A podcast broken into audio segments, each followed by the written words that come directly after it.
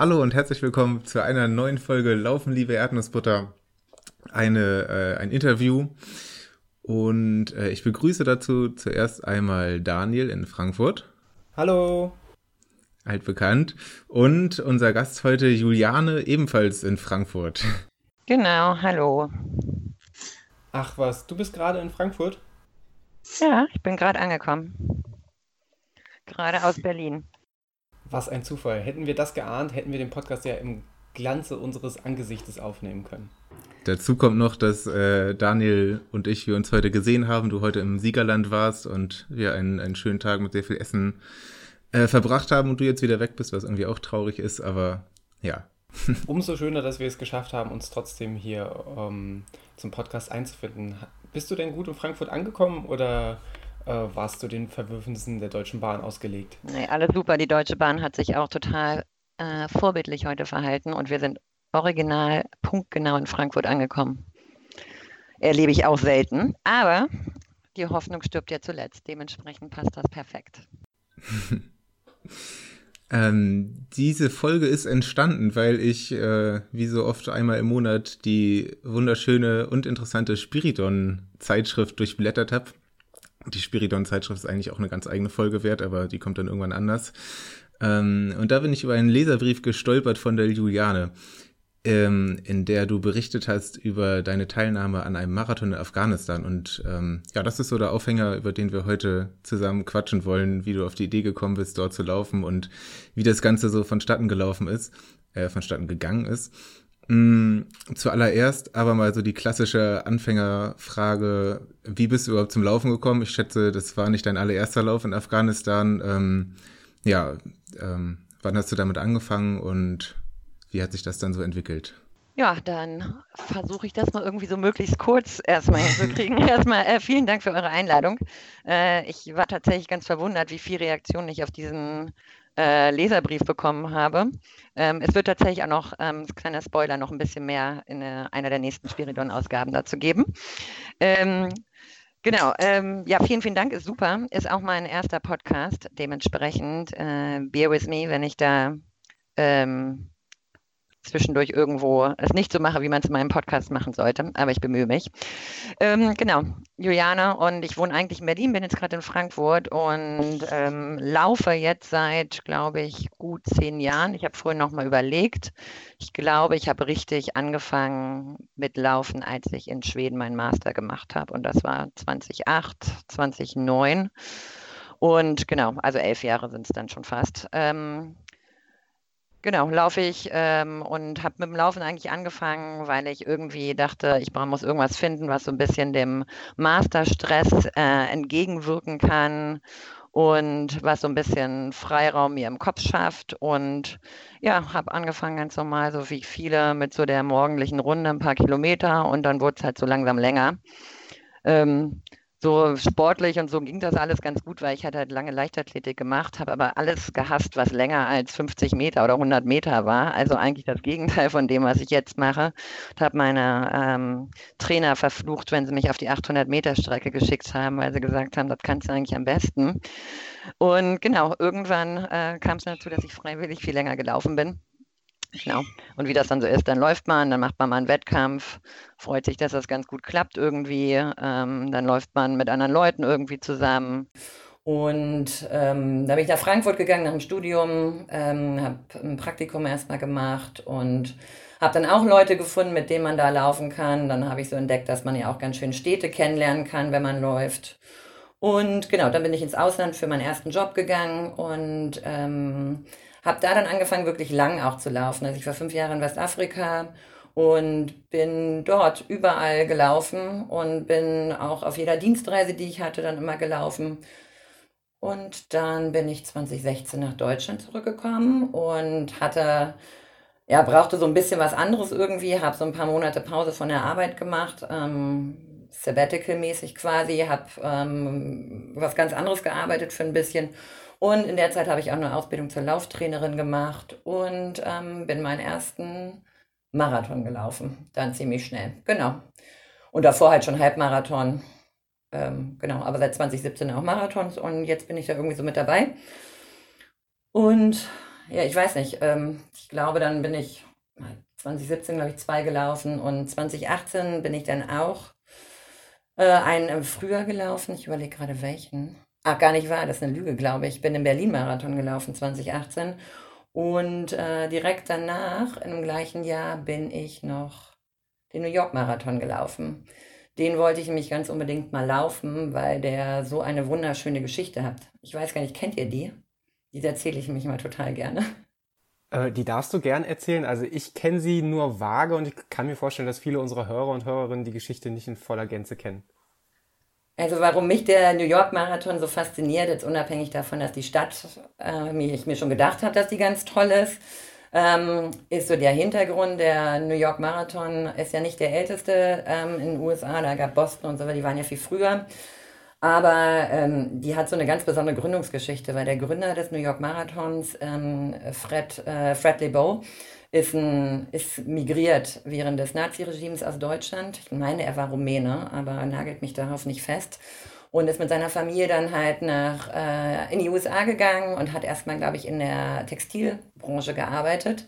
Ist aber immer schon gelaufen und ähm, hat sich dann ziemlich schnell irgendwie bei den New York City Runners da auch mit engagiert und irgendwann hat er beschlossen, New York braucht auch einen Marathon und hat das dann auch gegen jegliche Widerstände durchgepeitscht, egal wer fand, das wäre nicht nötig, er fand, das war nötig und hat sich da wirklich einfach äh, durchgesetzt. Der erste hat dann im Central Park irgendwie stattgefunden. Ich glaube, da wurden die noch beworfen von den Leuten, die da an, der Stra an, der, an einem Weg standen, weil die das witzig fanden irgendwie, weil wer ist so bekloppt und rennt da so viele Runden rum. Ähm, aber er hatte da irgendwie total kreative Idee, das Ganze zu vermarkten. Ich glaube, einmal hat er sogar so einen Frauenlauf dann schon ins Leben gerufen, hat original, wenn ich mich nicht irre, die, die damaligen Playboy-Bunnies quasi eingeladen zum Laufen. Und das war halt ein super Marketing-Effekt. Ähm, die sind halt nicht einen Marathon gelaufen, die sind ein paar Kilometer gelaufen, aber ähm, reichte zur Werbung. Naja, und irgendwann hat das dann geschafft, dass wirklich der New York Marathon in der Stadt ähm, läuft. Und ich meine, wenn man so eine ganze Stadt wie New York mal einmal stilllegt, das ist halt schon mal ein äh, richtiger Erfolg. Und er hat diese Strecke die, durch, ja, durch die ganze Stadt laufen lassen, durch die fünf Boroughs. Und zwar hat er das gemacht, weil er gesagt hat, so ein Laufevent ist etwas, was eine ganze Stadt mitnimmt. Das ist nicht nur für die Läuferinnen und Läufer, das ist auch für die Zuschauerinnen und Zuschauer, das, das nimmt alle mit. Und daran sollen auch alle teilhaben. Und in den verschiedenen Boroughs gibt es ja schon noch verschiedene Ethnien, die da vertreten sind. Er hat gesagt, es kommen alle mit. Wir laufen durch die Bronx, wir laufen durch Harlem, wir laufen überall lang. Und die Idee davon, dass jemand damals das schon so entschieden hat, gesagt hat, so machen wir das, ähm, fand ich halt so beeindruckend als ich gesagt habe, ich möchte einmal diesen Marathon erleben, wie das halt ist, einfach wie so ein Lauf die ganze Stadt verbindet. Fred LeBeau ist leider gestorben in den 90ern am, am Gehirntumor, glaube ich, ist sein eigener Marathon ein einziges Mal gelaufen. Ansonsten war er immer derjenige, der vorne im, im Renndirektorwagen saß und das Ganze angeleitet hat. Ich glaube, der Typ war ziemlich durch, wenn ich ehrlich bin, wenn man sich so seine Biografie durchliest. Ähm, total lauffanatisch und hatte auch wenig anderes geduldet, aber halt großartig, eine, eine großartige Vision, mit der er alle mitgenommen hat. Und ich meine, New York Marathon ist jetzt einfach, ja, ist einfach unglaublich Spektakel, 50.000 Läufer. Ich meine, es ist der größte Marathon der Welt ähm, mit dem Start auf der Brücke auf verschiedenen Ebenen mittlerweile, damit es überhaupt passt. Gibt eine Detour sogar drin für die eine Farbgruppe, weil auf den ersten Kilometern nicht alle auf der gleichen ähm, Straße laufen können, weil es einfach nicht genug Platz gibt. Laufen dann später zusammen wieder. Und naja, man kommt da ja nicht rein als so einfach, als ähm, nicht US-Amerikaner, Amerikanerin. Für die ist es noch ein bisschen einfacher, aber für den Rest ziemlich schwer. Man muss sich durch das Losverfahren da äh, prügeln und dagegen ist ja Berlin-Marathon nichts.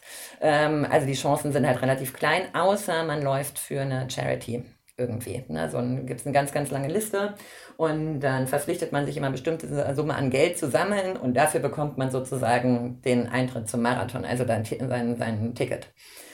Und ich habe dann, bin irgendwie im Sommer 2018 ähm, über einen Artikel irgendwo gestolpert, dass eine Organisation, die heißt Free to Run, ähm, Leute sucht, die für sie noch halt Geld sammeln und dafür halt so ein Ticket dann halt geben. Und ich dachte so, hört sich super an, weil Free to Run nämlich ähm, das Laufen von Frauen gefördert hat, beziehungsweise fördert in Konfliktregionen, insbesondere in Afghanistan und im Irak.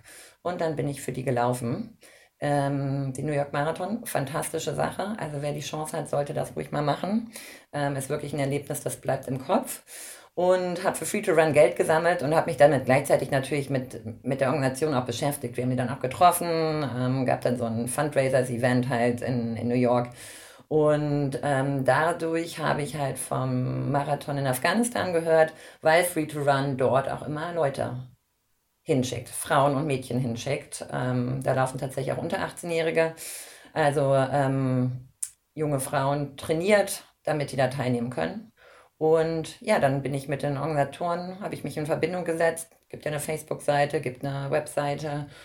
Und ähm, ja, dann nahm das Ganze so in seinen Lauf. Dann habe ich noch einen Freund überredet, dass das die beste Idee des Jahrhunderts ist, sowas zu machen. Und der fand das dann auch. Und genau, dann haben wir uns ähm, ja die nächsten Monate dann so ab Beginn 2019 eigentlich mehr mit Afghanistan als mit dem Lauf an sich beschäftigt und ähm, dann davor auch ein bisschen mit dem Lauf.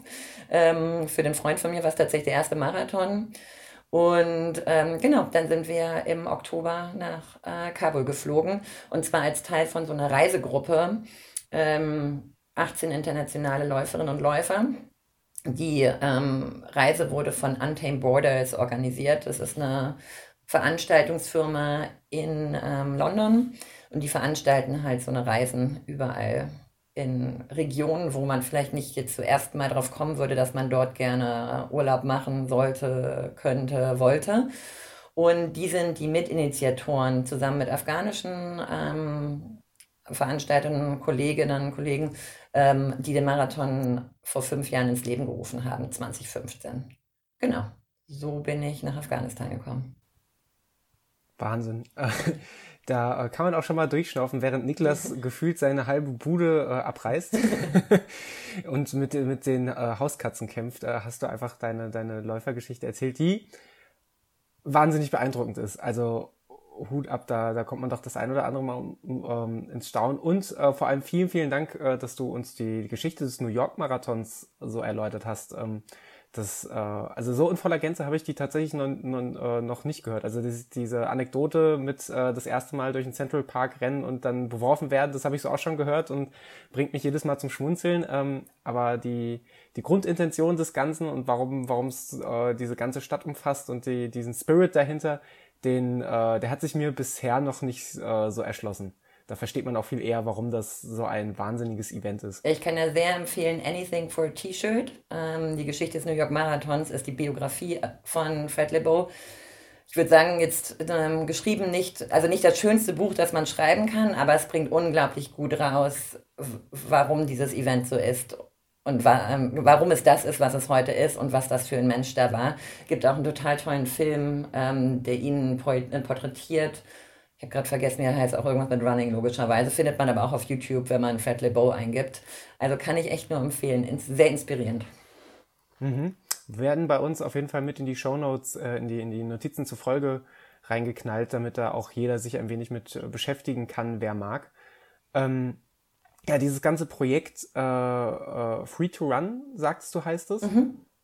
ist äh, meiner Meinung nach wahnsinnig beeindruckend, weil es äh, weil's etwas, eine, eine, eine Message transportiert oder ein, ein, ein, äh, etwas transportiert in, in Länder, wo man, wo man ja vermeintlich davon ausgeht oder vielleicht auch zu Recht davon ausgeht, das kannst du bestimmt näher beleuchten, dass dort ein äh, schwächeres Frauenbild herrscht äh, als bei uns und gerade dort die, äh, die weibliche Läuferschaft äh, gestärkt wird. Weißt du, wie, wie die, wie, wie, wie so die, äh, das Grundkonstrukt dieses, dieser, dieser äh, Organisation ist? Also arbeiten die rein spendenbasiert und, und ist das einzige Ziel zu sagen, wir, äh, wir wollen die, die weibliche Läuferschaft stärken oder wie, wie funktioniert das? Was ist so der Hintergrund dazu? Genau, also das ist eine ähm, Non-Profit-Organisation also, und funktionieren spendenbasiert, beziehungsweise nicht jetzt nur Individualspenden, sondern auch zum Beispiel gibt es von der amerikanischen Botschaft ähm, mal einen Grant oder so. Also die sind aber finanziert halt über Drittmittel. Also es ist jetzt und das ist null kommerziell. Ähm, und, ja, und gibt es auch noch gar nicht so ewig lange, erst ein paar Jahre. Das heißt, die werden jetzt mit Sicherheit im Laufe der nächsten Jahre sich auch einfach ihre ähm, Partnerschaften ausbauen, ähm, wo sie halt Geld herbekommen, aber ganz viel ist auch tatsächlich über Individualspenden, das heißt, die machen ganz viel über Crowdfunding. Eben sowas, was wir gemacht haben, aber fast für jedes Event machen die halt so ein eigenes Crowdfunding-Event. und ähm, finden dann Leute, die für sie laufen und dabei Geld bekommen, äh, Geld sammeln oder die einfach ihnen so Geld geben, genau. Ähm, gegründet wurden die vor ein paar Jahren, ich ehrlich gesagt weiß ich gar nicht genau in welchem Jahr, ähm, und von der, ähm, von der, von der Amerikanerin ähm, Stephanie Case, das ist eine Ultraläuferin, ähm, Ultra-Trail-Läuferin, also die ist auch ähm, hat schon einiges gemacht, wenn man guckt. Also die macht auch gern so 200, 300 Kilometer Läufe, ähm, rennt sonst wo rum. Und die hat damals, als sie es gegründet hat, tatsächlich in Kabul für die Vereinten Nationen gearbeitet. Und er hat in ihrem Compound trainiert. Und ähm, war halt da im Land und hat das alles sich so angeguckt und hat dann irgendwann angefangen, ähm, ja, sich damit zu beschäftigen, dass man daraus ja auch, ähm, ja, dass man ja gucken könnte, wie man auf Frauen in dem Land eben genau, was du sagst, wo einfach Rechte eingeschränkt sind ähm, und die, der Zugang zu Sport einfach nicht so gegeben ist, ähm, wie man das ändern kann und hat dann Free to Run gegründet und die haben dann angefangen halt so in, in zunächst in Kabul, glaube ich, dann aber auch in verschiedenen anderen Provinzen in Afghanistan ja, so Sportangebote zu machen, ähm, finden Leute, finden ihre Teilnehmerinnen über Schulen ähm, und über jetzt, auch weil das Wort sich halt rumspricht, ähm, genau, und mittlerweile machen es auch im Irak und haben auch zwischendurch mal was in der Demokratischen Republik Kongo gemacht. Genau, das ist also diese Sache Konfliktregion und Frauen, das sind so ihre, ihre beiden Schlagworte. Und ähm, genau, das ist jetzt also es ist eine Amerikanerin, die ist die Executive, äh, Executive Director für den Irak und Afghanistan und ansonsten sind das halt Afghaninnen, ähm, die dort arbeiten und mittlerweile auch Afghanen. Ähm, gibt ja dann auch halt natürlich den, gibt ja auch für die Männer dann sowas wie ein, ähm, ja, ein Umdenken und äh, auch eine Möglichkeit einfach ähm, das, was sie sonst kennen, anders zu erleben. Und genau, und Stephanie Case, die Gründerin, ist im Board mit drin. Gibt es ein Board, das das Ganze halt ein bisschen strategisch ausrichtet. Kommen auch so aus aller Herren Länder die Leute und aller Damenländer, muss man jetzt ja auch sagen. ähm, genau, und so läuft das halt. Und genau, die werden jetzt immer größer. Und ich finde es auch ziemlich beeindruckend, einfach zu sehen, was da passiert. Ähm, ich glaube, da hatte gerade nochmal die Statistik geguckt. Jetzt von 2019 haben die halt 800 ähm, Teilnehmerinnen in Afghanistan und Irak Möglichkeiten gegeben, an sportlichen Aktivitäten teilzunehmen. Das ist viel Laufen, das ist aber auch Skifahren. Die haben auch zum Teil Stand-Up-Paddling jetzt natürlich auch gemacht, Wandern ganz viel und genau, kreieren da halt die Möglichkeit, äh, das in der Gruppe dann auch mitzumachen.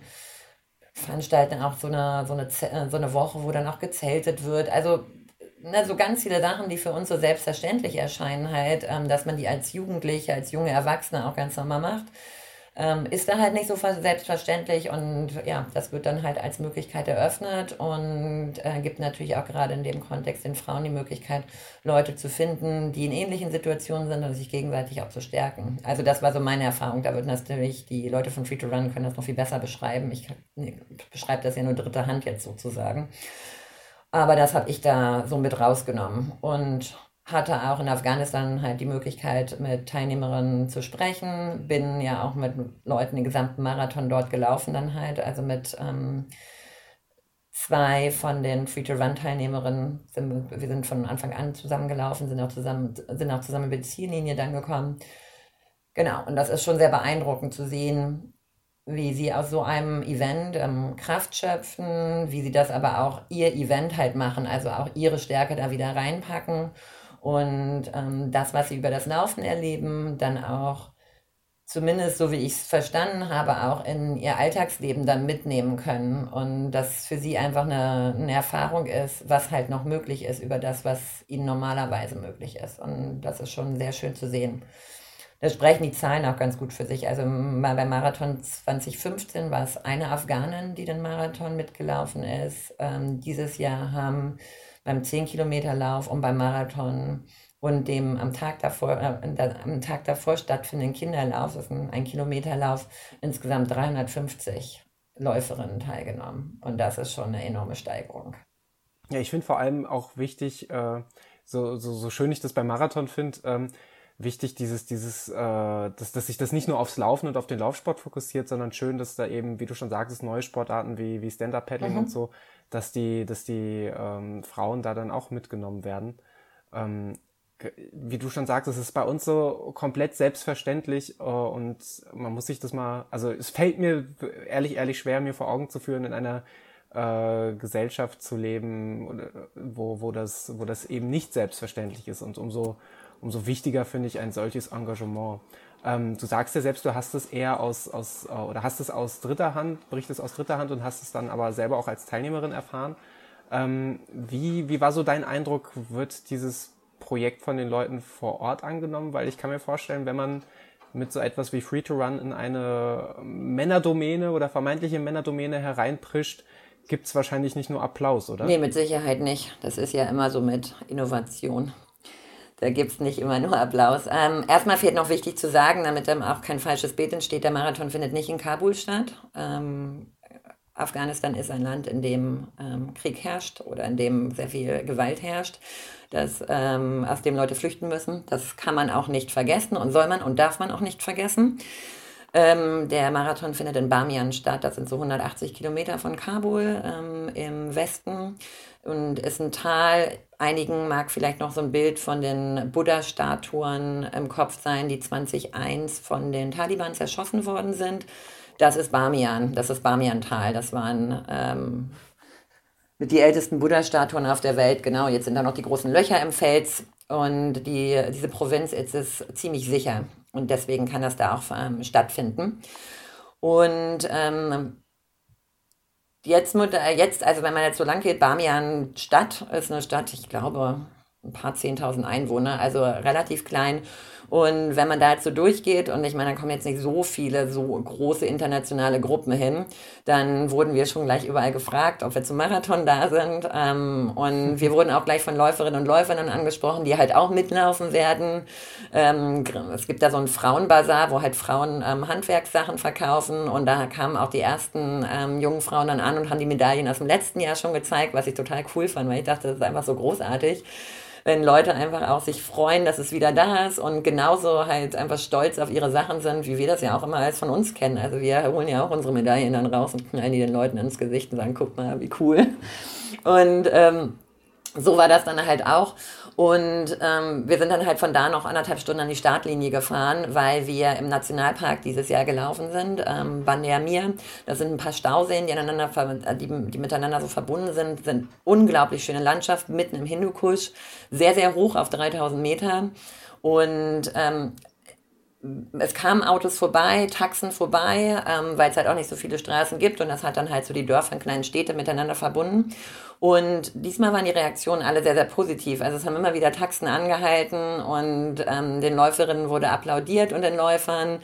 Ähm, ich habe auch einmal gesehen, da wurde auch gleich der Verpflegungspunkt wurde gleich von einem Taxi in Beschlag genommen, weil die auch alle Durst hatten. Dann gab es auch immer Wasser für die Taxibesetzung.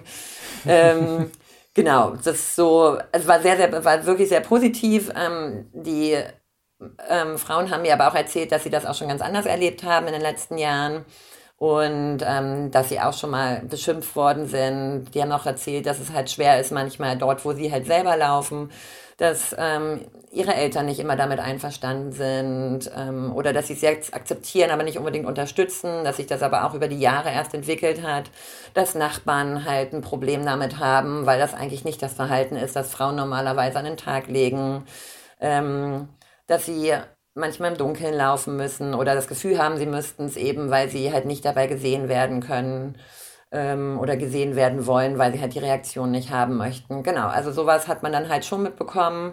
Ähm, aber auch schon, zumindest in dem Kreis, wie gesagt, das ist ja permaklar. Ich habe einen sehr kleinen Ausschnitt gesehen und trotzdem hat man da schon das Gefühl, dass sich da was in diesen fünf Jahren, ähm, zumindest bei einigen, auch bei den Familien und Freunden und so, was, was verändert hat. Und was man auch gemerkt hat beim Marathon selber, es sind Frauen und Männer nebeneinander gelaufen.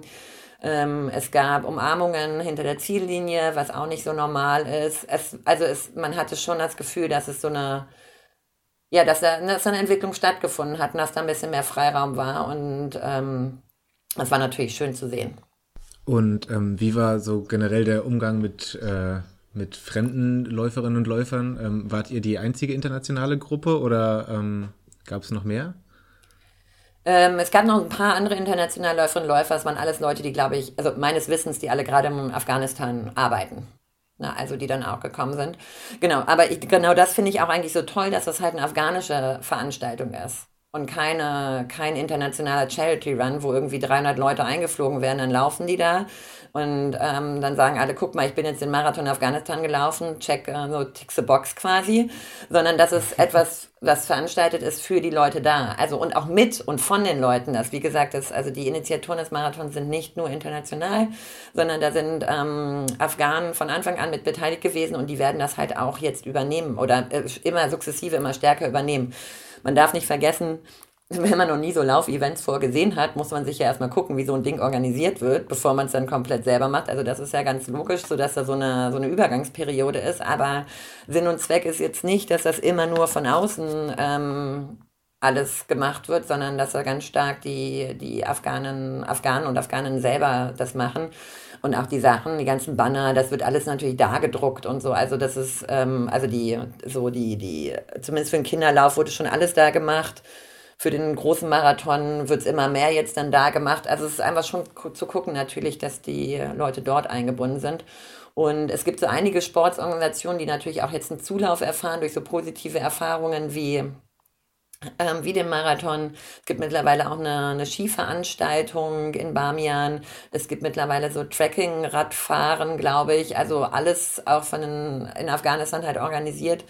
Ähm, ja, weil das halt ähm, ja dann doch irgendwie ein gute, gute Beispiele halt einfach da sind und Leute Spaß dran haben und das mitkriegen und das dann weitermachen, genau. Das klingt nach einem richtig guten Konzept. Ähm, äh, nimm uns mal mit auf die Strecke. Also, ja, du hast schon gesagt, auf 3000 Metern Höhe, glaube ich. Also, ähm, ja, wie war die Wegbeschaffenheit generell? Ähm, ja, wie, wie gut laufbar war das Ganze? Und du hast eben auch schon von VPs berichtet. Ähm, was was gab es da so? ähm, wie, wie gut konnte man die Strecke bewältigen?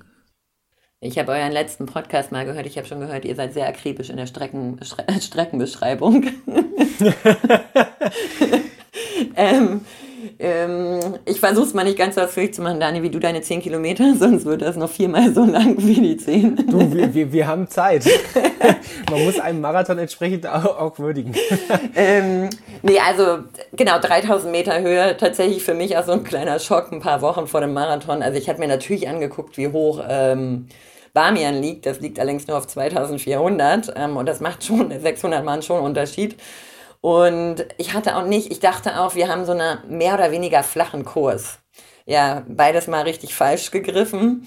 3000 Meter Start und 1000 Höhenmeter nochmal drauf. So, das war so ein bisschen eine Ansage, wo ich dachte, ja gut, jetzt muss ich mich darauf auch nicht mal vorbereiten, weil okay, kann ich eh nicht machen in Berlin. Also fliegen wir damals einfach so hin. Ähm, man merkt natürlich auf 3000 Meter Höhe einfach, wie hoch man ist, gar keine Frage. Also man merkt einfach schon, äh, Sauerstoffzufuhr ähm, ist irgendwie nicht so gut, ähm, wie man es gewöhnt ist. Wir hatten auch nicht so viele Tage zum Akklimatisieren, weil wir später in Bamian angekommen sind als gedacht. Und Cabo liegt nicht ganz so hoch wie Bamian. Ähm, und deshalb war es, und ich bin auch noch die Tage davor tatsächlich krank geworden mit einer, mit einer Erkältung und war schon ein bisschen genervt, dass ich dachte, auch Mann, so oft bin ich ja hier nicht, aber auf der anderen Seite war auch einfach so das Ding, ne? Also wenn du einmal da bist, also nicht an den Start gehen, ist keine Option. Ähm, und wie gesagt, Stauseen ähm, mitten im Hindukusch. Ähm, ich habe überlegt schon, wie man das am besten beschreibt. Vielleicht so ein bisschen so eine Mischung aus Mond- und Marslandschaft vielleicht. Also Hindukusch, das Gebirge hat ähm, 7000er mit drin, wenn ich mich nicht irre. Das heißt, man hat in der Entfernung immer schneebedeckte Gipfel gesehen. Auf 3000 Meter natürlich noch nicht, aber wir waren über der Baumgrenze ähm, weit und da, dementsprechend war es eher alles sehr karg. Ähm, alles so um uns herum war so gelblich, grau, bräunlich, ähm, die Landschaft und ähm, ja, das ist so ein Sandstein, der dort, der dort ist. Den kann man in der Hand ziemlich zerbröseln. Ähm, und das heißt, der Wind macht mit dem auch was. Das heißt, man hat an einigen Stellen sah das Ganze aus wie große Sanddünen, wie man die sich eigentlich so Namibia oder sowas vorstellt. Natürlich jetzt nicht so sandig, sondern fester und haben sich auch nicht bewegt, aber jetzt einfach vom, vom, vom Aussehen her, also ganz weich und auf der, und sonst hatten wir aber auch ganz, ganz schroffe Abhänge, wo die Sachen so zackig rausgebrochen waren. Also es sah schon sehr faszinierend aus und nichts sah aus wie das andere, obwohl jetzt eigentlich, sich eigentlich nicht so viel, nicht so viel Abwechslung drinne war und trotzdem, egal wo man hinguckte, sah irgendwie anders aus. Wir, das Wetter war fantastisch, wir hatten knallblauen Himmel. Ich weiß gar nicht, ehrlich gesagt, wie warm oder kalt es war. Ich vermute so um die 15, 16 Grad. Mhm. Ähm, und dazu war ein relativ kalter Wind da oben schon. Also wir hatten, wir sind einen ganzen, ähm, ganzen Teil gelaufen, auch mit Gegenwind und das hat einem ganz schön ins Gesicht gehauen und hatte man auch schon das Gefühl, da ist, sind auch so ein bisschen sandig ist es dann. Also man hat auch viel Staub ins Gesicht abbekommen, dass man so ein umsonst Gesichtspeeling gerade abbekommt. Das war schon die ganze Zeit. ähm, wir sind gestartet am Ufer des Sees, des, des einen Sees und sind dann halt nach oben gelaufen, bis man so auf dem Plateau im Endeffekt gelaufen ist. Ähm, und dann, ja, das, ein Bergkamm war es nicht wirklich, weil es kein so ein richtiger Berg war, aber schon so das Plateau, das permanent nach oben und nach unten ging. Also so durch einen Teil durch, dann wieder hoch aufs Plateau, dann wieder runter durchs nächste Tal und wieder hoch. Ähm, deshalb kann, hatte man auch keinen Teil der Strecke, der so ganz flach war. Also der nicht ne, so länger, dass man sagt hat, okay, man läuft jetzt irgendwie die ersten 20 Kilometer, macht man die Höhenmeter alle nach oben weg und dann ist es nur eine geradeaus und runter. Das war leider nicht so. es ging immer hoch und runter. Und mh, mm, den ersten, wir sind gestartet, war eigentlich ganz witzig ähm, weil wir waren ein bisschen spät dran mit der Abfahrt in Bamian. Und als wir dann angekommen sind, ähm, hatten wir eigentlich nicht mehr so viel Zeit zum Start. Ähm, irgendwie Sicherheitsnadeln wie immer, irgendwie hatten alle, waren noch am Suchen und haben noch ihre Sachen fertig gemacht. Ähm, da vielleicht noch ganz kurz, damit man sich das so vorstellt. Also äh, Afghanistan ist ein Land, in dem Frauen verschleiert sind. Ähm, zumindest der Großteil. Und auch ähm, beim Lauf tragen Frauen andere Sachen, als hier getragen werden. Die Laufkleidung ist viel, viel lockerer. Also es sind eher lockere Jogginghosen und es sind weite T-Shirts und es wird bis zu den Handgelenken bedeckt und auch bis zu den Fußgelenken. Also die dürfen frei sein, aber also die, die Beine sind, müssen komplett bedeckt sein und auch die Arme. Und es, die Haare müssen halt auch bedeckt sein. Und das galt auch für uns. Also das ist auch einfach eine Sache, die, ähm, das ist dann halt auch die, an, die, der Respekt in dem Moment vor der, vor der Kultur tatsächlich, wo man sich gerade befindet, dass wir das natürlich mitgemacht haben und auch einfach eine, auch einfach natürlich eine Sicherheitssache für uns und die Afghanen und Afghaninnen. Also da muss man jetzt ähm, nicht herausstechen als internationale Läuferin. Genau, und dementsprechend hatte ich auch ein bisschen andere Sachen an, als ich sonst bei, den, bei der Temperatur getragen hätte. Hatte also auch eine lange Hose an und nochmal eine kurze drüber, ähm, weil man halt die Körperform nicht so sehen soll. Ähm, und ein enges, langes T-Shirt und darüber dann noch ein, ähm, ein Männer-T-Shirt, ähm, damit es halt weiter ist. Genau. Und hatte auch ein, ja, so ein, so ein Laufkopftuch tatsächlich um. Ähm, deshalb, äh, das hat den Wind tatsächlich manchmal auch ganz gut abgehalten. Genau, und als wir kamen, ein bisschen zu spät, lag der Startbanner noch auf dem Boden. Ähm, wurde dann aber wurde noch zusammengebaut, wurde dann aber aufgerichtet. Und ähm, die 10 Kilometer Läufer sind nach uns gestartet und haben dementsprechend für uns so ein Startspalier gemacht, was wirklich sehr schön war. Dann haben wir uns da gesammelt und ähm, am Start und wir waren, glaube ich, äh, 135 Marathonläuferinnen und Läufer. Und dann ging es los und wir sind erst einen Kilometer in die eine Richtung und genau den gleichen Kilometer wieder zurückgelaufen, weil dann die große Strecke rund um die Seen die 40 Kilometer waren und vor mir weg sprinteten also die Männer wie verrückt, als wäre das Ding genau 400 Meter lang, was wir laufen müssen und nicht 42 Kilometer. Und ähm, dann sprintete man halt zu so einem, oder lief dann relativ schnell, man, zu, man wurde so mitgesogen, diesen ersten Kilometer. Da kam die, die Leichtathletin wahrscheinlich nochmal durch. ja, auch dieses, ich meine, man kennt das ja, man läuft irgendwie mit dem Pulk mit, ne, so um einen herum und ich guckte dann noch einen Kilometer auf die Uhr und dachte, boah, wir laufen Fünfer-Schnitt, bin ich bekloppt, kein Wunder, dass ich schon außer Atem bin hier ist ja nicht zu machen. Und habe dann auch das Tempo sofort rausgenommen, weil ich dachte, das wird ja, kann ja nichts werden. Ähm, Genau, aber dann bei Kilometer, also nach, nach, dem zweiten Kilometer, als sie sozusagen wieder an der Startlinie vorbeikamen, wo wir dann noch einmal vom Spalier begrüßt worden sind und nochmal richtig angefeuert worden sind von den ganzen 10 Kilometer Läufern, die auf den Start gewartet haben, ähm, sind wir dann halt direkt sofort nach oben gelaufen. Also dann fing die erste Anhöhe auch sofort an und das war, das ist so, ähm, so, wie heißt denn das? So Geröll quasi war das ein bisschen. Also kleines Geröll, ähm, zum Teil noch Sand sogar, relativ tief am Anfang wo man so ein bisschen sich durchkämpfen musste und äh, Geröll mit größeren und kleineren Steinen drin. Also alles äh, mit Autos gut befahrbar, mit Motorrädern super gut befahrbar, laufbar auch, mit Trekking, äh, Trekkingrädern gut befahrbar.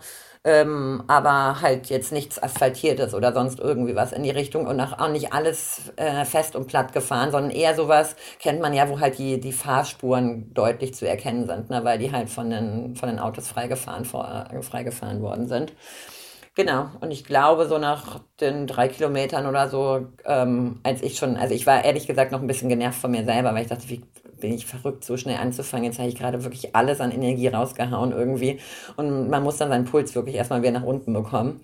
Ähm, und war mich dann auch gerade so ein bisschen am Sortieren und dachte, boah, das wird richtig knallhart heute.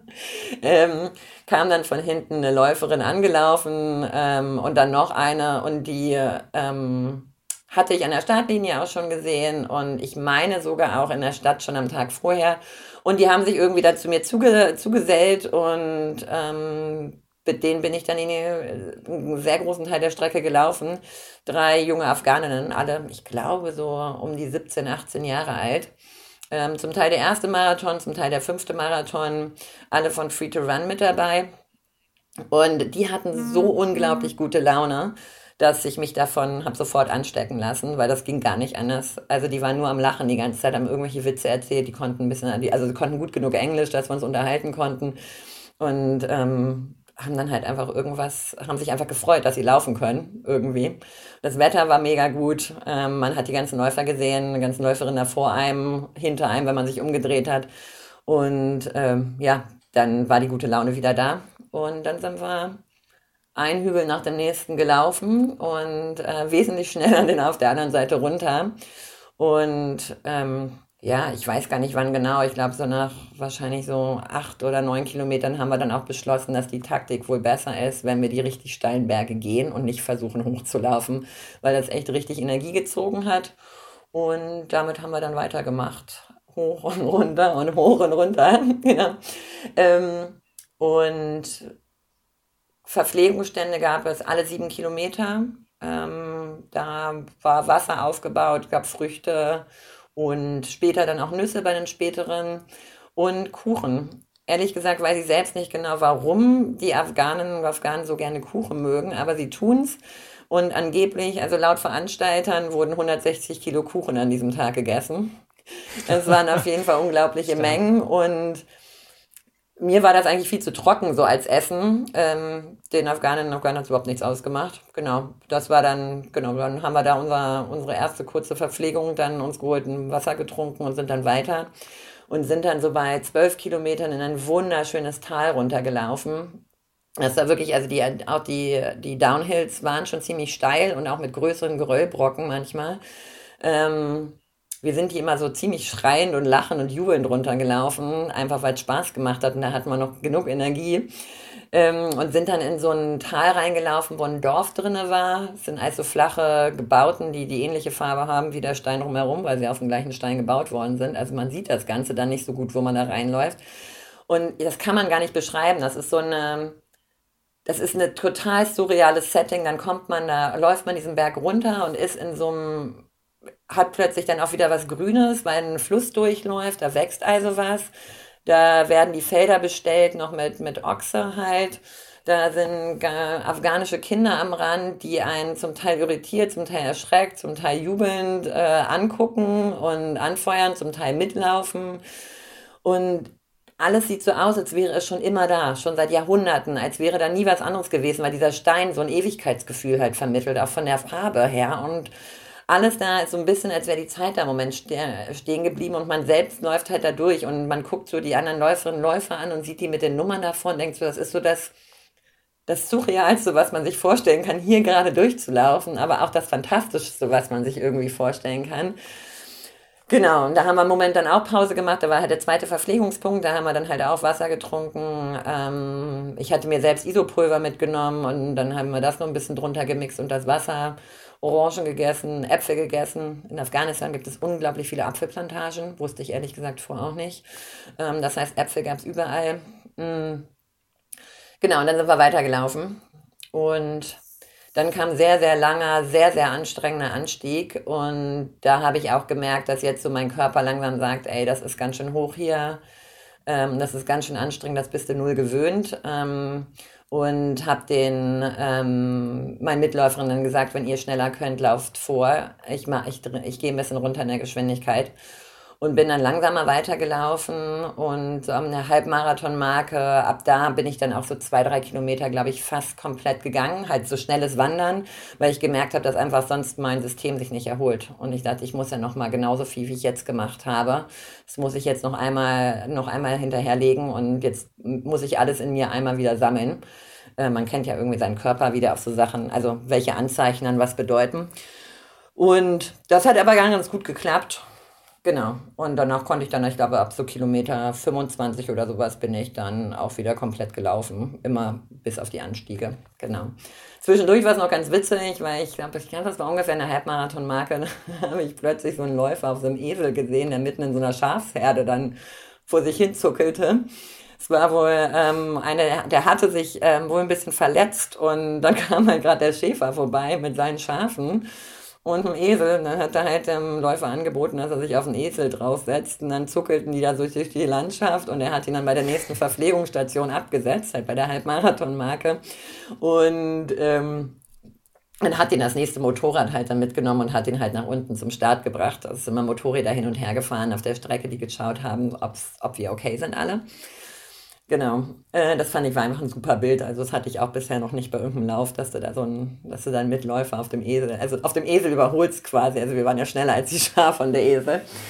genau, das war ganz gut.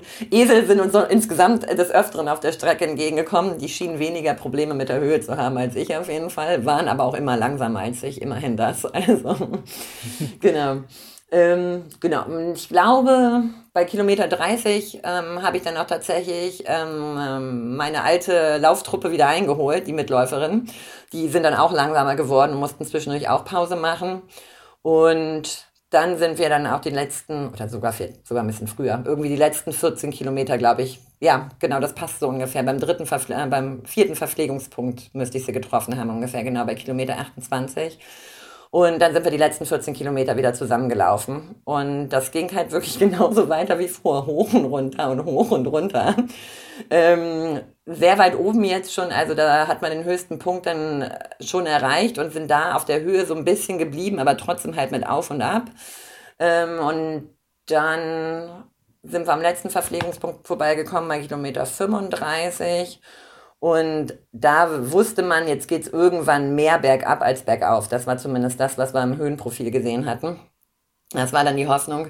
Ähm, die, die mit, meine Mitläuferin waren an der Stelle gerade so, dass sie so meinten, hm, wie lange denn noch? Weil die hatten halt keine Laufuhr, die hatten auch keinen Camelback wie ich.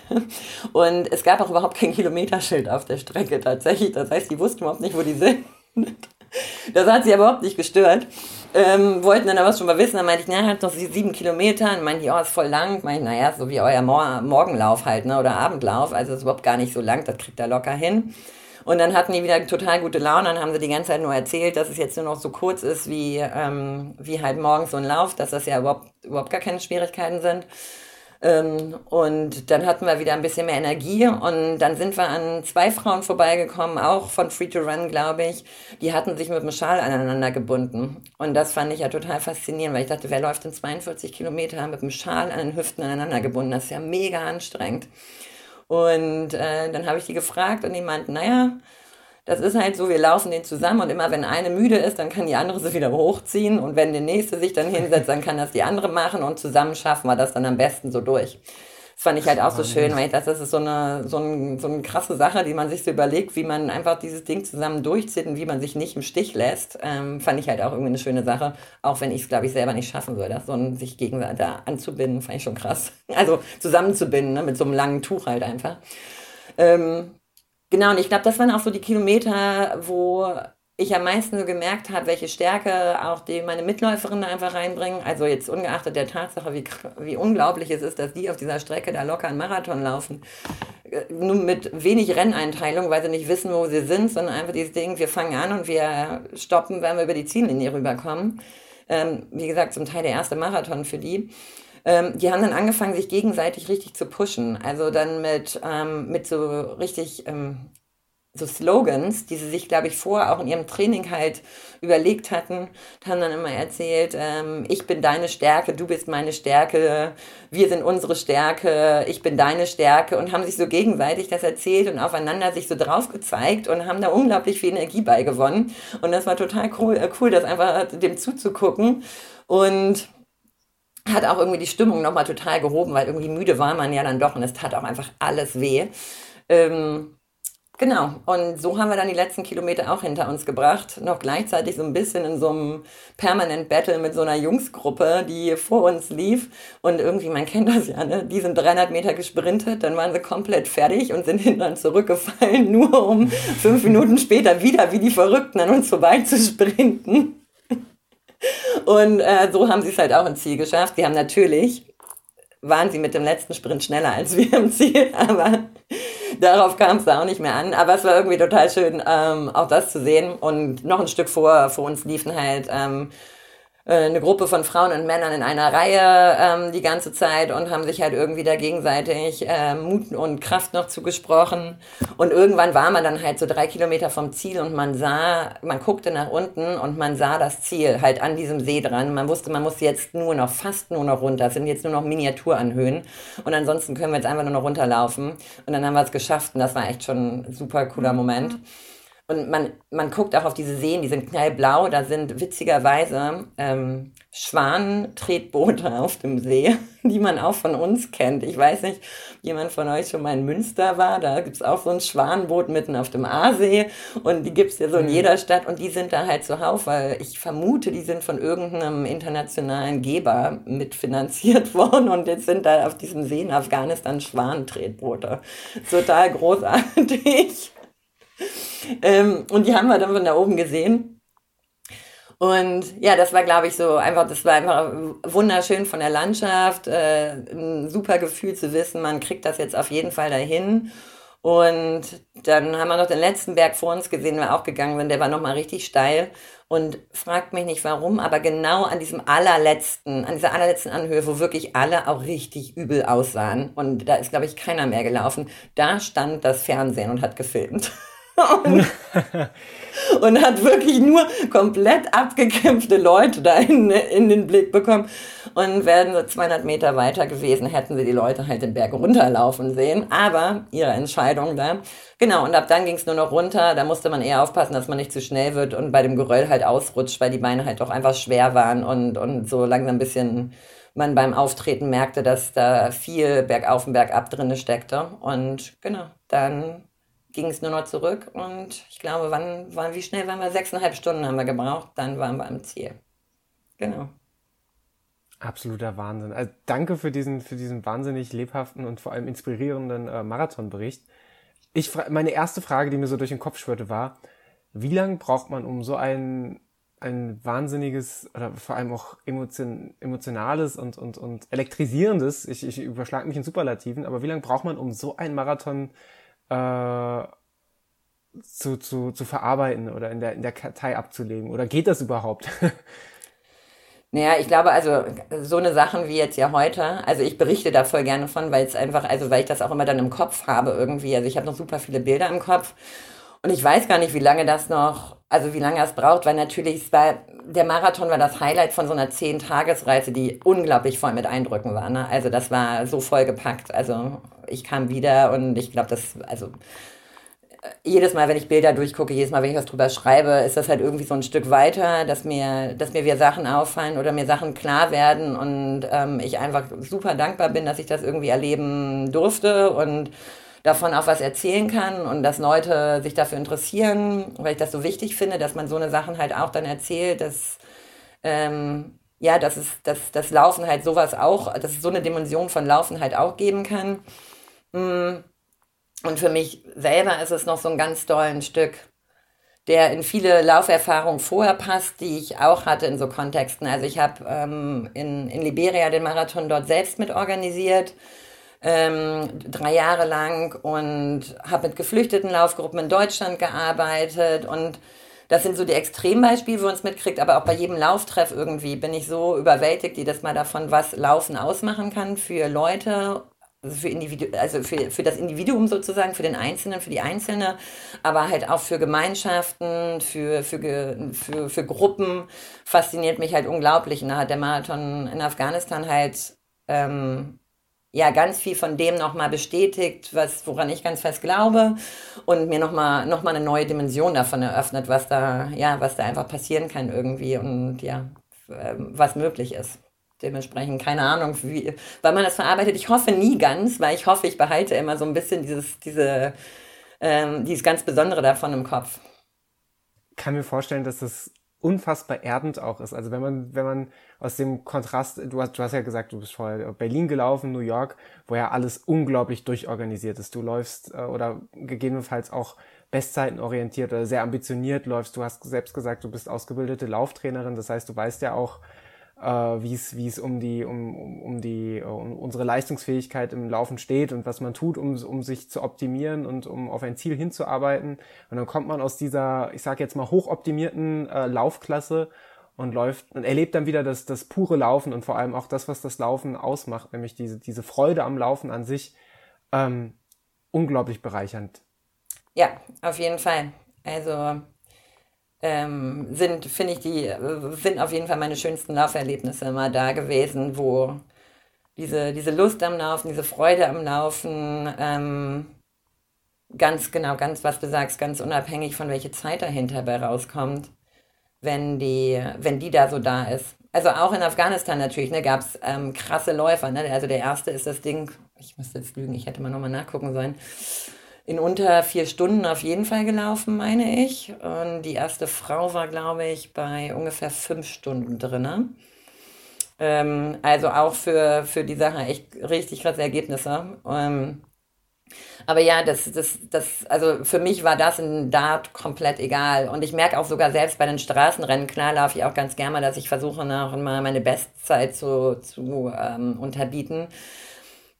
Aber alle die Sachen, also auch beim Berlin-Marathon und so, ich versuche einfach diese ganzen Momente aufzusaugen und zu genießen und das einmal mitzukriegen, denken, wie großartig ist, dass man das machen kann und wie viel, also wie glücklich können wir uns schätzen, dass es einfach diese Sachen gibt und dass wir diese Möglichkeiten haben, das halt mitzunehmen und ähm, genau, genauso toll finde ich es dann, wenn ich die Möglichkeit habe, halt irgendwo Leuten mit die Möglichkeit halt zu geben und mit irgendwas organisieren kann weil es ist einfach so großartig, sich das damit anzugucken. Es gibt so unglaublich viel Energie dann halt einfach zurück. Und, so. und für mich ist das, die, also die, dieser Teil des Laufens ähm, ist mir tatsächlich mittlerweile viel, viel wichtiger als irgendwelche Zeiten, die ich noch schaffen will. Klar, ehrgeizig, also nicht, ich bin nicht unehrgeizig, so was das angeht, dass ich mal gucken will, was noch so geht.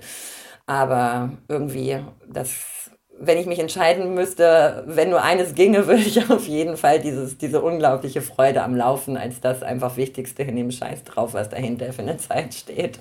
Äh, ja, auch von mir nochmal danke für diese sehr, sehr lebhafte äh, Erzählung und auf jeden Fall auch herzlichen Glückwunsch äh, für danke. das Finish. Ähm, ich habe mich gerade noch gefragt bei deiner Erzählung, ob es denn auch so eine organisi ähm, ja, organisierte Laufvereine in Afghanistan gibt, ähm, ja, die miteinander konkurrieren oder auch nicht konkurrieren und ähm, ja, weitere Laufveranstaltungen?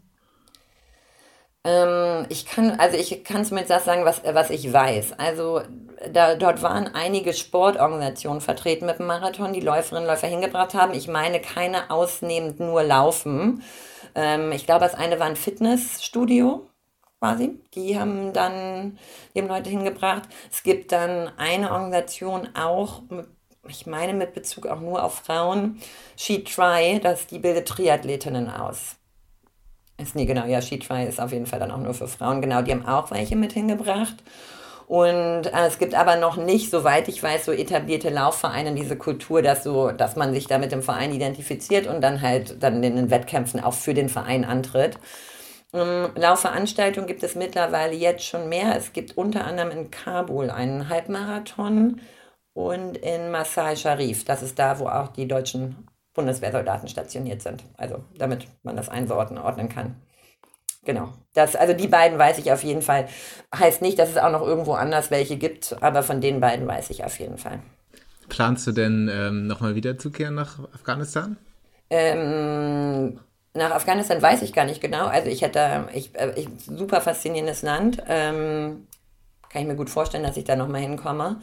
Ähm, was ich auf jeden Fall plane, ist eher das auch aus der Sache, das nochmal mitzunehmen und zu gucken, ähm, dass ich mich nochmal noch stärker wieder engagiere, halt in, ähm, in Laufveranstaltungen planen, in so in, in Gegenden, in denen man halt weniger Zugang zu so Laufveranstaltungen hat. Es gibt ja ganz viele Länder, da ist es halt nicht so, dass man halt irgendwie, ähm, irgendwie 20 offizielle Veranstaltungen pro Jahr hat, plus nochmal 150 semi-offizielle. Ähm, ich meine, ich habe mir jetzt nochmal in Berlin angeguckt, da rennt man ja, kann man ja am Wochenende, jedes Wochenende sich zwischen zwei, drei Veranstaltungen was aussuchen.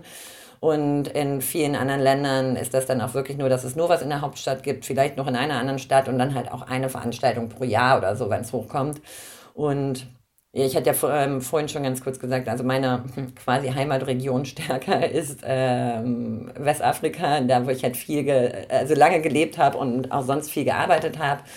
Und ähm, ja, mein Traum ist schon so ein bisschen den Liberia-Marathon noch einmal zu reaktivieren, weil es den jetzt schon seit ein paar Jahren nicht gibt. Und da haben wir halt auch ein, hat man auch einen internationalen Marathon ins Leben gerufen, auch mit einer gemischten Gruppe aus internationalen und Liberianerinnen und Liberianern.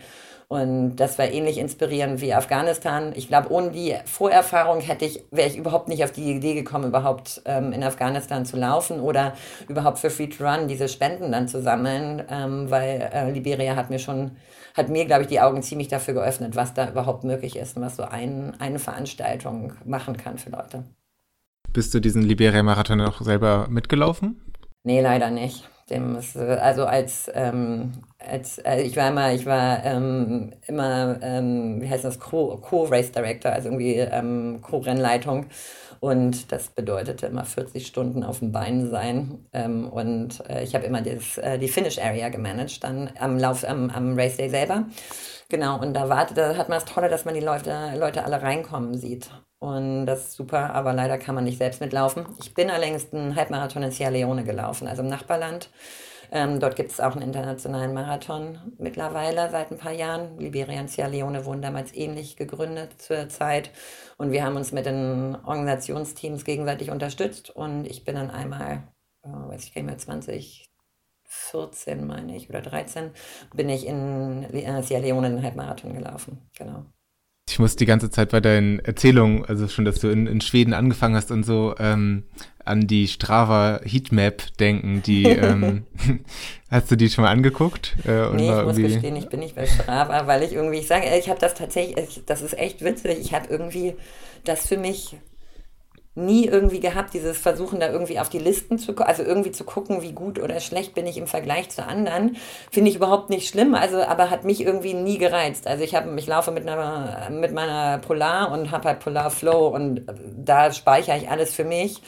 Aber da bleibt es auch irgendwie dann. Also ich gucke mir gerne mal an. Also ich habe natürlich für mich so eine, so, eine, so eine Karte, weil ich durch die Arbeit tatsächlich sehr, sehr viel reise, auch sehr viel außerhalb von Europa unterwegs bin und schon sehr, sehr vielen ähm, Hauptstädten gelaufen bin.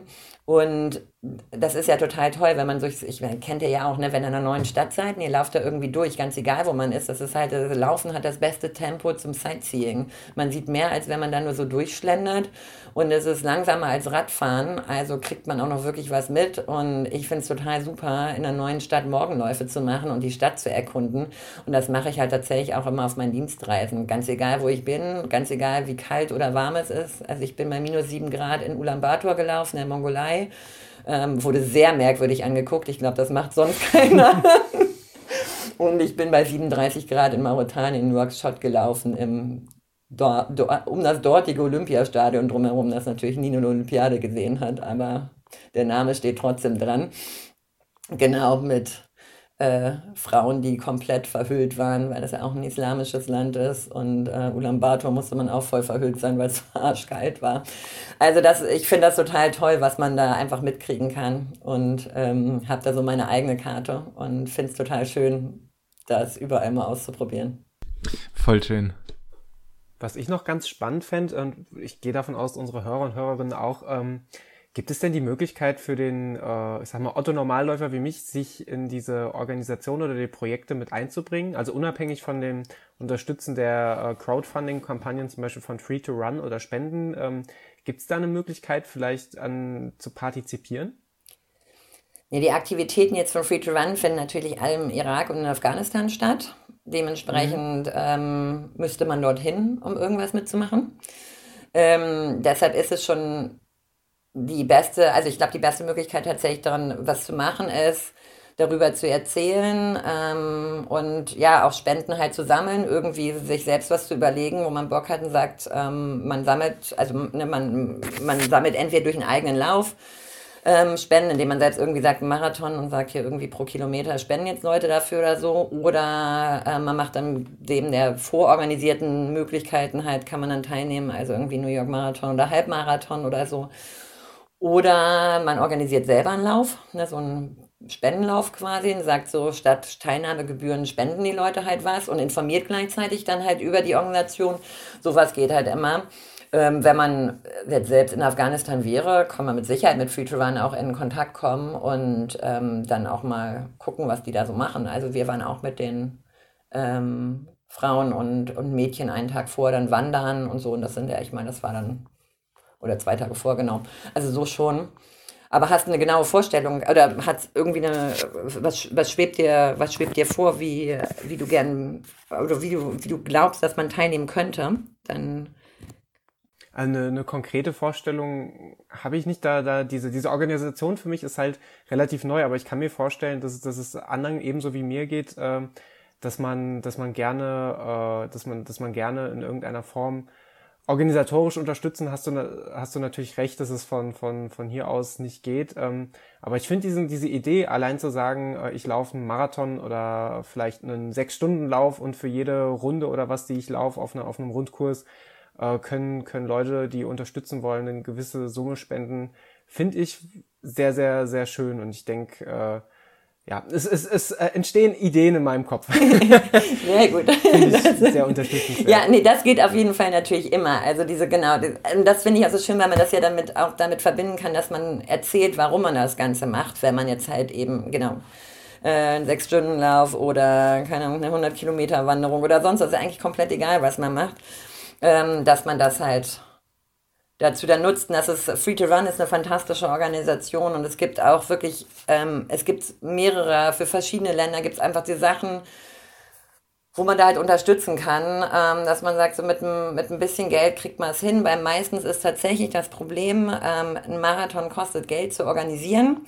Ähm, insbesondere, weil man für die Sicherheit der Läuferinnen und Läufer sorgen muss. Jetzt geht es gar nicht um die Sicherheit, weil es ein Konfliktland ist. Das ist natürlich noch was anderes, aber man muss natürlich dafür sorgen, dass genügend Verpflegung da ist, dass potenziell auch ähm, ein Krankenwagen zur Verfügung steht, eine medizinische Versorgung da ist, dass die Strecke frei ist von Autos oder was auch immer die Leute umfahren kann.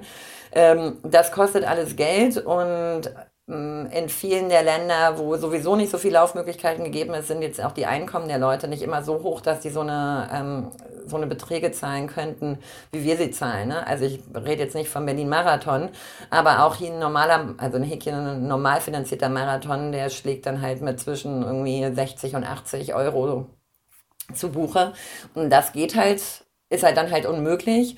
Das heißt, gerade bei vielen so einer Läufe wird das, wird die, wird ähm, das Budget über Spenden finanziert oder über die und oder über die Teilnahmegebühren der internationalen Läuferinnen und Läufer. Also es war auch in Afghanistan so, dadurch, dass wir einfach viel mehr bezahlt haben als Gebühr, können dafür halt Afghanen und Afghanen für sehr, für eine sehr geringe Teilnahmegebühr laufen. Und das ist dann halt das Schöne, weil sonst würde man sofort ganz viele Leute ausschließen. Dann würden vielleicht einige Leute mit, ähm, mit mehr Geld oder mehr Mitteln das noch machen können, aber jetzt nicht so eine große breite Masse, wie das jetzt da möglich war. Und das Gleiche haben wir halt auch in, in Liberia erlebt. Hat man genau das gleiche Konzept. Da haben wir mit Sponsorship halt mit großen Firmen gearbeitet und haben im Endeffekt das komplette Marathonbudget nur über externe Quellen finanziert. Und da spielt Geld tatsächlich einfach eine Rolle und deshalb ist das total cool, wenn Leute sich überall engagieren, um für sowas auch Geld zusammenzukriegen. Und bei Free to Run geht es natürlich auch nicht nur in den Marathon, also bei Free to Run geht es auch gar nicht in den Marathon selber, weil die sind da ja gar nicht als Organisation mit drin und da geht es in ihre ganzen Aktivitäten rein. Ne? Also egal, was da organisiert wird, wird über dann über die Spendengelder dann gemacht. Ja. Okay, wir ähm, hauen den Link äh, zur Organisation auf jeden Fall in unsere Show Notes und dann Sehr kann gerne. sich jeder so mal seine Gedanken machen. äh, und die Gedanken spielen lassen. Mm, jetzt ähm, haben wir auch gerade die, die Was passiert in 2020 Folge gemacht und ähm, ja, ich würde gerne die, die Frage auch mal an dich rausgeben. Was äh, hast du dir für dieses Jahr so vorgenommen? Ähm, wohin verschlägt es dich zum Marathon? Ähm, Berlin laufe ich auf jeden Fall. Ich habe mich irgendwie entschieden, noch einmal reinzuschmeißen. Ich meine, ihr habt das ja auch schon so schön erzählt, wie nett es ist, wenn man sich morgens in die U-Bahn setzt und zum Start fährt. Das ist ja bei mir für mich dann Berlin. Deshalb werde ich den dieses Jahr auf jeden Fall zum dritten Mal laufen. Aber mit, ähm, ist ein netter Lauf. Aber ich finde ihn mittlerweile ehrlich gesagt schon eigentlich fast zu groß. Und ähm, mache es jetzt, weil noch nette Leute mit dabei sind. Genau, ansonsten früher, ich habe schon gehört, ihr hattet ja eine krass akribische Planung. Ich mache das immer so, ich gucke mir an, was mir gefällt, dann mache ich die Augen zu und drücke auf, ja, drücke auf den Senden-Button. Und so bin ich dieses Jahr aus Versehen beim Rennsteiglauf gelandet. auch mache auch einfach gleich die Ultrastrecke. Ich bin noch nie in Ultra gelaufen, aber dann muss man das jetzt einfach mal ausprobieren, wie das wird. Ähm, genau, und vorher laufe ich zur Übung die Harzquerung im April. Das, ähm, das ist ja auch so ein Traillauf. Und ich glaube, Dani, du hattest das erzählt, ein bisschen Bock auf Trailläufe. Also der Marathon Afghanistan hat auch durchaus äh, noch so ein bisschen das getriggert, dass ich mehr Bock habe, in der Natur zu laufen und nicht mehr so viel Straßenrennen mache. Und genau, deshalb wird das was. Und wir sehen uns auch beim Deutschen Weinstraßenmarathon. Den laufe ich auch, allerdings im Duo-Marathon zusammen mit einer Freundin, ähm, die dort in der Ecke ähm, ihre Heimat hat. Und wir machen, äh, ähm, genau, laufen, teilen uns den Marathon. So ein bisschen Höhenmeter sammeln. Weißt du schon, welchen Abschnitt du läufst? Den ersten oder den zweiten? Den zweiten.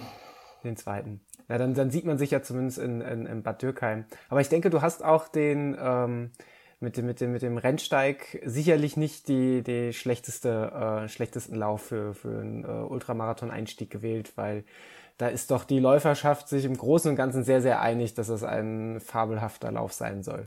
Habe ich halt auch gehört, habe mir die YouTube-Videos angeguckt, habe mir die Stories von meinen von Lauffreunden und Freundinnen angehört und dachte, das hört sich mega an.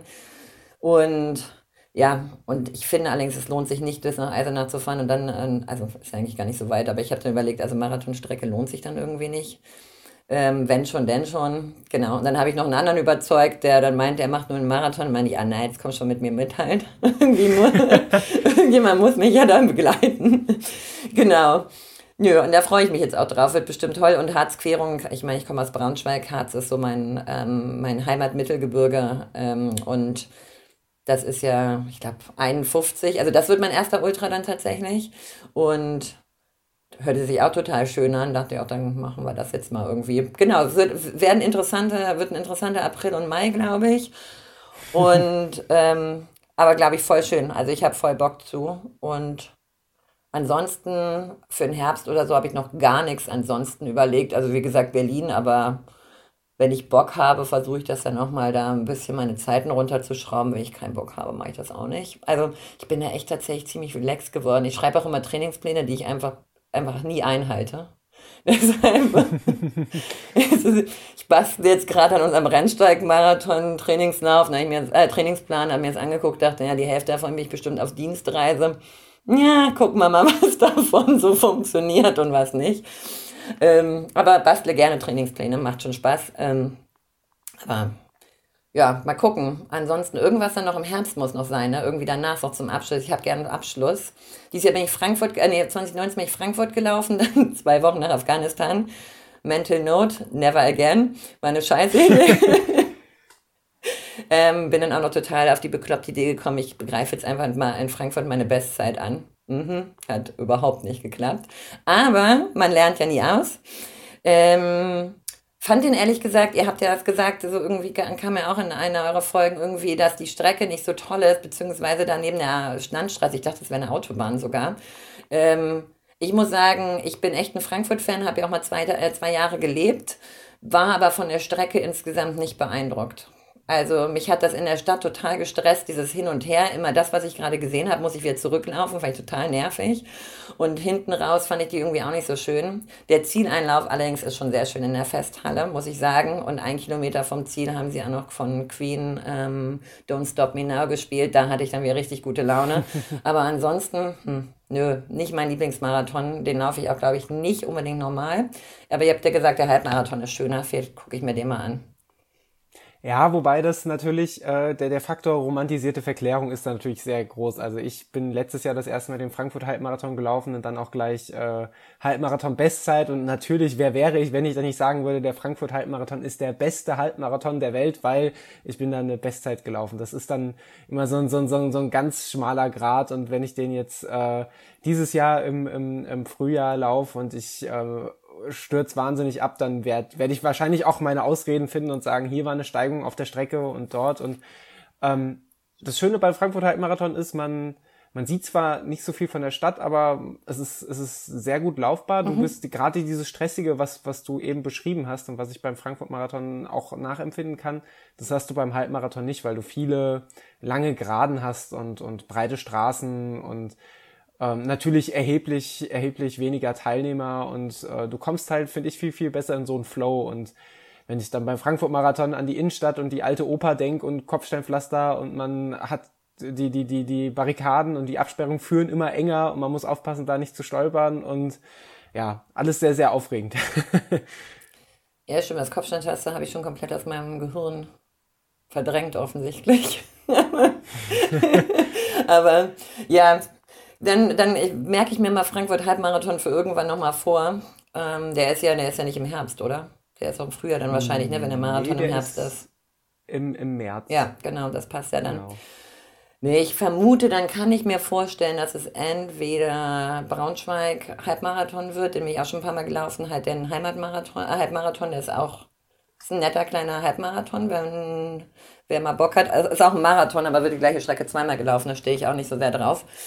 Aber wer mal Lust auf was Kleines hat, ist meistens zeitgleich an einem gleichen Tag wie ein Frankfurt-Marathon. Das heißt, man hat das Gefühl, man hat auch noch die Chance, äh, sehr weit vorne in seiner Altersgruppe zu landen, weil die alle in Frankfurt sind. genau. Oder, ähm, was hatte ich noch? Ach, irgendwas hatte ich dann irgendwie noch überlegt, was man so zum Abschluss noch machen kann. Ist ja dann noch Zeit, irgendwas Nettes im Oktober oder Anfang November, irgendwas, aber es gibt ja auch tausend Sachen. Und sonst, genau. Mal gucken. Man weiß ja nie, was da so kommt. Und ansonsten, einer von euch läuft Hamburg. Ne? Hamburg ist mein erster Marathon gewesen und ich finde ihn unglaublich cool. Also definitiv schönster bisher, schönster Straßen, also Stadtlauf in Deutschland, den ich hatte. Also in Hamburg finde ich auch eine unglaublich schöne Stadt und die mhm. Hamburger sind richtig cool, egal wie schlecht das Wetter ist. Die stehen in ihren Parkers da und pushen einen da durch. Also da kann Berlin einpacken von der Stimmung her, fand ich. Also Berlin Berlin hat auch coole Stimmung, die Hamburger sind halt die nordische First, nordische Völkchen, die sind da einfach cool drauf. Das freut mich als waschechter Hamburg natürlich sehr zu hören. Ja.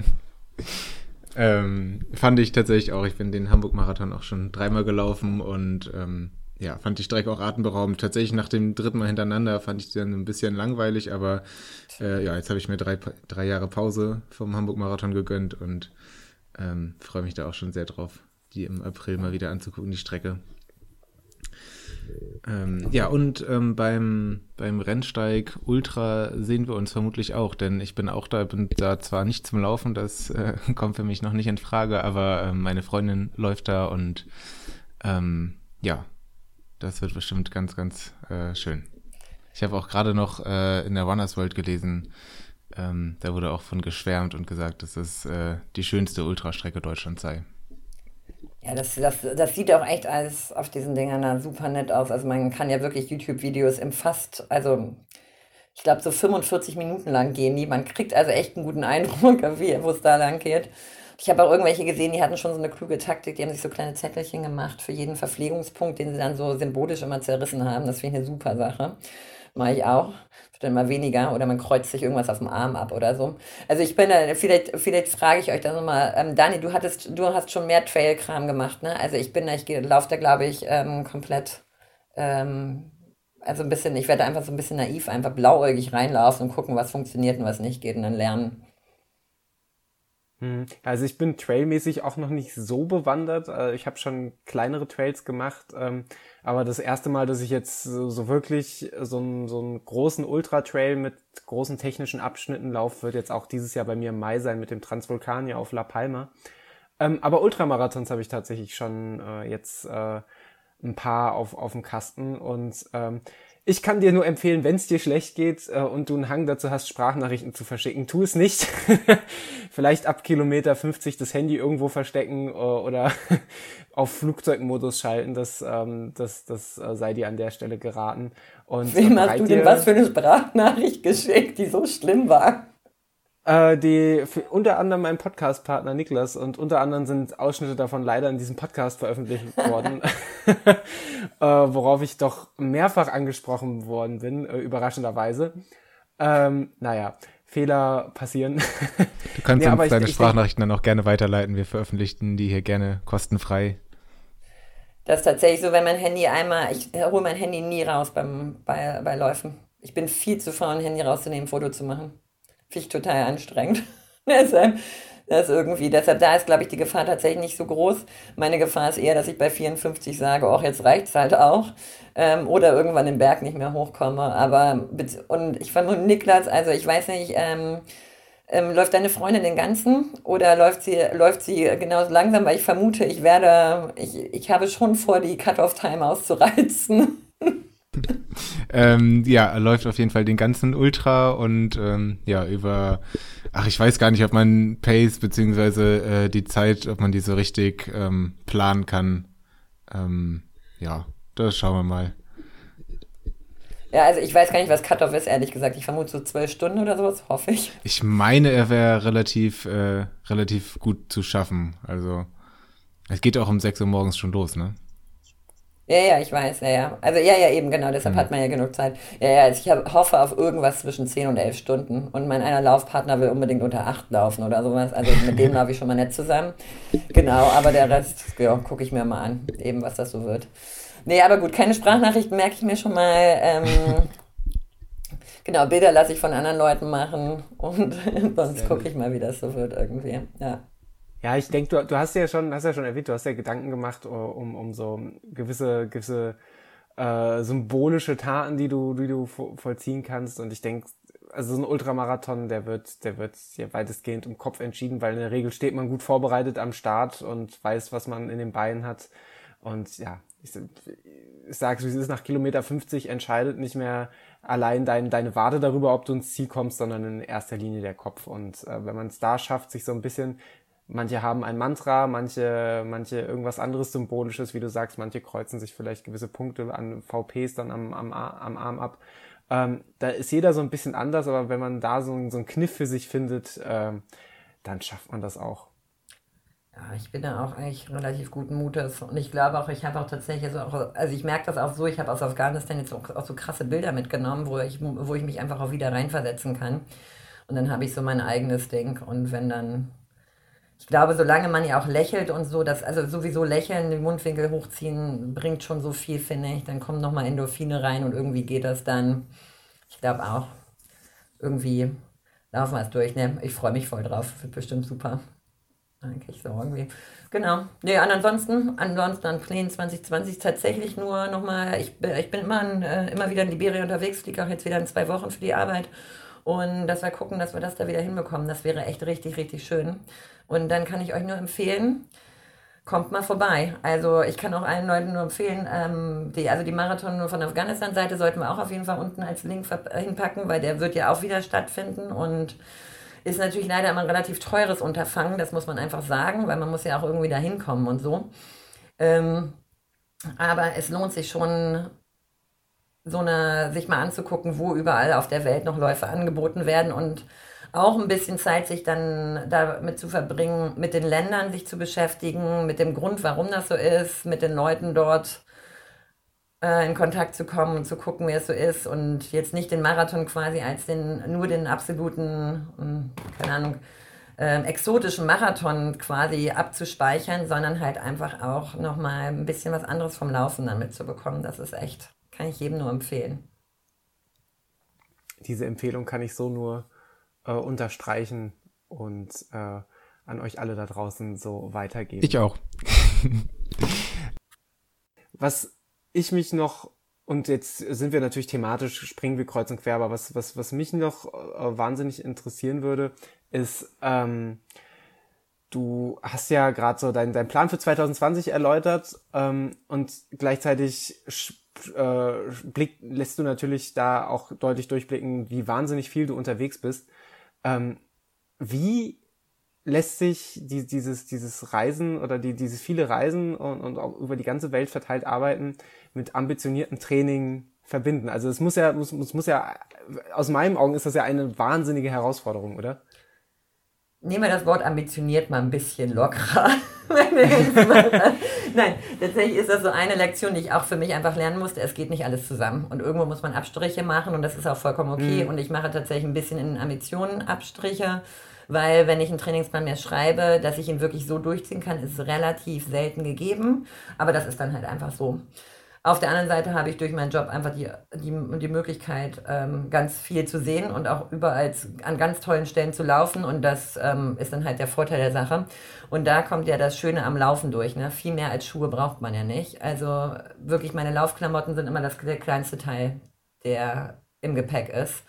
Ähm, also ne, nimmt am, am wenigsten Platz ein.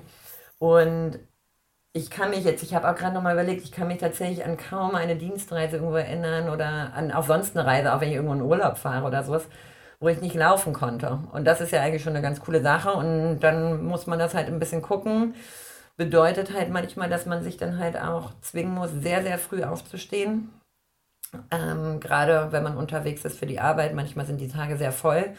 Und dann muss man sich halt, wenn das Wetter erlaubt und so, muss man halt um fünf dann laufen gehen, dann ist das halt so. Und ähm, ja, und oder sich mit Google Maps ordentlich ähm, gucken, wo man langläuft und sich dann trotz, trotzdem verdammt und übelst verlaufen ähm, und dann halt wieder zurückfinden oder von Hunden gejagt werden oder so, halt wie das dann halt alles so ist, wird man auch gleich schneller bei. Ähm, genau, dann so passt das ganz gut zusammen und ich habe tatsächlich, ich habe, ich kann meine Reisen auch nicht das Jahr über planen. Also ich habe die sehr ad hoc und ähm, muss dann halt einfach damit klarkommen, dass die dann so sind.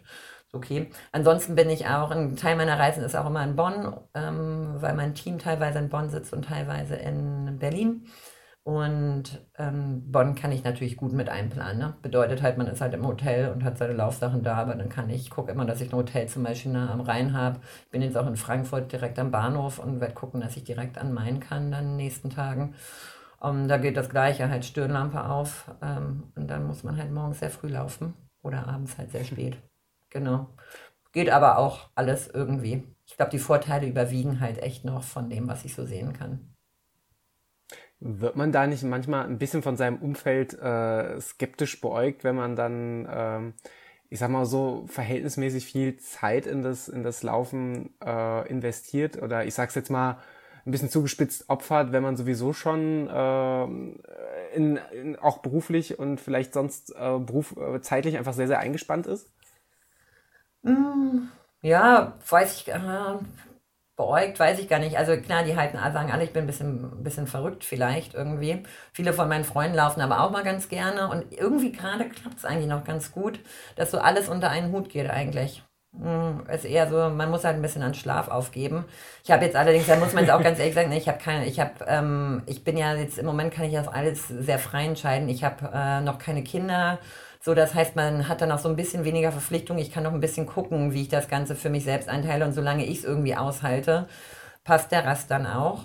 Und damit geht es so ganz gut. Ähm, ja, aber schon, also die also ich bin schon dafür bekannt, dass ich dann halt wirklich ähm, überall laufe und dass ich dann halt auch meine, ich mache irgendwelche komischen Laufveranstaltungen mit und nehme dann noch das eine mit und ja, opfer dann halt den, den Sonntagmorgen dann doch nochmal und den äh, Samstagmorgen auch und dann fehlt noch was anderes. Aber es passt irgendwie ganz gut und ich muss auch ehrlich gesagt sagen, also ich trinke auch total gerne Wein und ich trinke den auch, während ich für einen Marathon trainiere und höre erst so zwei Wochen vor ganz auf. Weil ich finde das halt alles ist, also es ist alles, ich, es ist alles so ein Teil dazu, ne, der dazu gehört irgendwie. Und ich mag mein Leben so, dass es so aus den verschiedenen Segmenten besteht. Laufen ist ein total wichtiger Teil, aber mit Freunden schöne Zeiten haben und gut runterhängen geht natürlich auch ohne Alkohol, gar keine Frage. Aber das Sozialleben ist mir auch total wichtig und ich würde zum Beispiel nicht mein Sozialleben komplett fürs Laufen einstellen. Und ähm, das sind so wichtige Sachen. Ähm, ich habe auch bei, bei der Arbeit Lauffreunde. Wir laufen in der Mittagspause, machen unser Intervalltraining in der Mittagspause. Ähm, ich leite den Lauftreff bei uns bei der Firma zusammen mit einer anderen Kollegin. Ähm, sind auch wieder Leute, die ich schätze und gerne habe und mit denen ich dann halt auch Laufenzeit verbringen kann. Dementsprechend passt das eigentlich alles irgendwie noch ganz gut zusammen und man lernt auch richtig, richtig coole Leute auch ansonsten kennen. Ne? Also gerade könnt ihr euch ja vielleicht vorstellen, so Leute, die auf die Idee kommen, in Afghanistan Marathon aus dem Boden zu stampfen, das sind schon irgendwie coole Charaktere.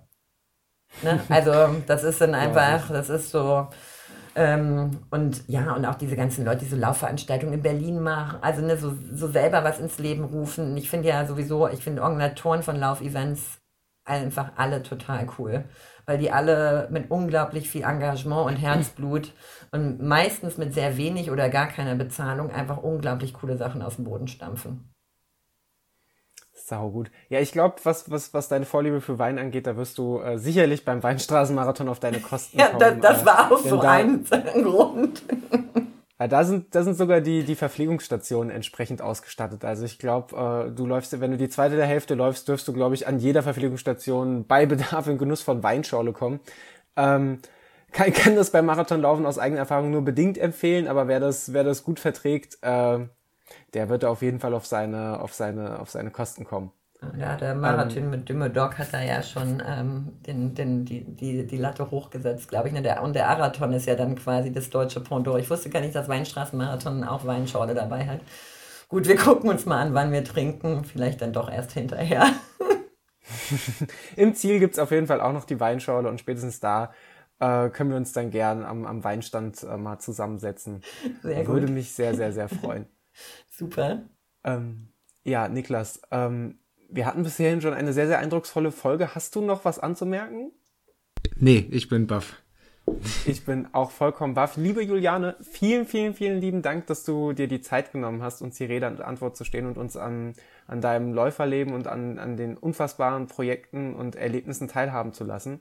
Ähm, du hast jetzt die Chance, unseren Hörer und Hörerinnen noch etwas mitzuteilen, wenn du magst. Erst einmal ganz vielen Dank an euch äh, und ich hoffe, ich habe euch äh, nicht erschlagen. Ich habe so einen, ich bin da manchmal so überenthusiastisch. Aber, ähm, ja, ich glaube, ich habe es eben einfach schon gesagt. Also also genießt einfach, dass ihr laufen könnt allesamt und schaut euch einfach an, was für großartige Möglichkeiten das Laufen auch einfach bietet. Und wenn ihr die Chance habt, jemandem in eurem Umfeld zum Laufen mitzunehmen, auch wenn das bedeutet, dass ihr mal einen Lauf langsamer macht oder sowas, macht das und eröffnet allen anderen Leuten, die sich vielleicht nicht trauen oder die vielleicht nicht konnten oder sowas, nehmt sie einfach mit. Lasst sie dann entscheiden, ob sie es mögen oder nicht. Ganz egal, ob ihr in Deutschland, Europa oder sonst wo seid und habt halt einfach immer eure Laufschuhe dabei, weil ihr trefft überall und immer jemanden, der das genauso gerne hat wie ihr. Finde ich ein schönes Statement zum Schluss. Ansonsten, wie gesagt, äh, bedanke ich mich nochmal recht herzlich. Dein Enthusiasmus war übrigens vollkommen angebracht, wenn ich das mal hier sagen darf. ähm, vielen, vielen lieben Dank und äh, ja, ich hoffe, euch hat die Folge gefallen. Lasst uns gern äh, den ein oder anderen Kommentar da und an ja, würde ich sagen, bis zur nächsten Folge. Macht's gut. Ciao, ciao. Tschüss. Tschüss.